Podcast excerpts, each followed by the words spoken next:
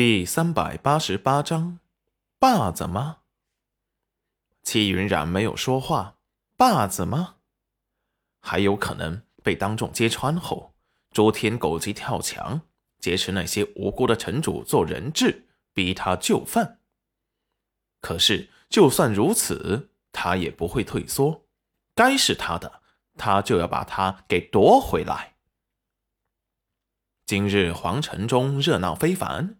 灵域所有城的城主都过来了，就是期待着七玉露登基后能够把灵泉拿出来，让灵域的灵气恢复正常运转，不然他们赖以生存的灵田和灵石都会逐渐消失不见。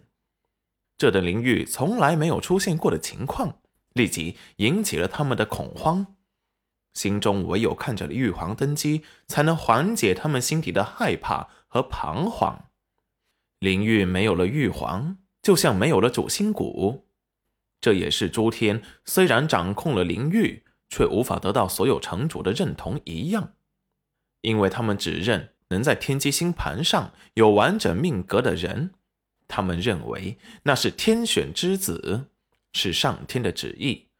诸天虽然代管着灵域，却从没有得到过各主城城主的认可。对他也像是对待玉皇的贴身总管一样，是下达玉皇命令的。今日的皇城众城主齐聚，本是不愿意认诸天这个玉皇的，可是随着七玉露的回来，见着心机命盘上的那半个命格和主城快要消失的灵气后，立即就软化了态度。谁是玉皇并不重要，重要的是。谁能给灵玉带来灵气才最重要。皇城外有黑衣面具人重兵把守着，每个进入皇城的都会严格的检查，遇到可疑人物都会严查一番。戚云染他们就算在如此严格的检查下，还是顺利的混进了皇城。此时，戚云染一身男子的打扮。星辰他们又稍微掩盖了他们的样貌，只是他们不管再怎么低调，那浑身内敛的气质，还是一进皇城就被人注意到了。齐云染见此，立即让他们分开走，免得惹来更多人的窥探。星辰自愿和他一组，齐兖州和穆清城一组，最后是洛河和青云，大家分开走。也有利于打探到各种不同的消息。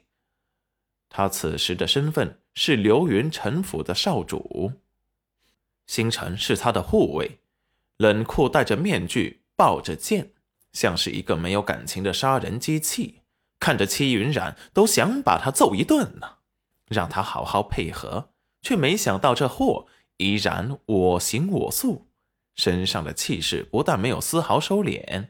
反而把浑身的气势开得更大，让人看了都躲避三舍。这看起来就不太好惹，不像是来参加玉皇登基大典的，倒像是来砸场子的。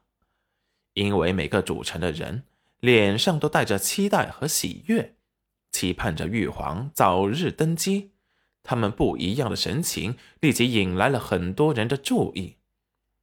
只听云龙城的城主道：“原来是流云城的少城主，幸会幸会。”齐云染手中的纸扇一收，拱手回了个礼：“云龙城主客气。”贤侄这是自己来了，你爹流云城主呢？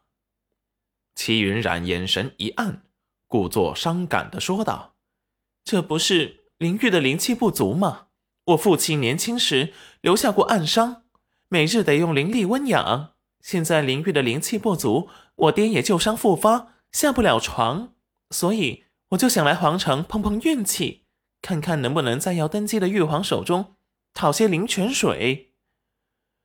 只见这时云龙城的城主才恍然大悟，原来如此，那。祝愿贤侄能够如愿以偿啊！谢过云龙城主，我还是有些担忧我爹。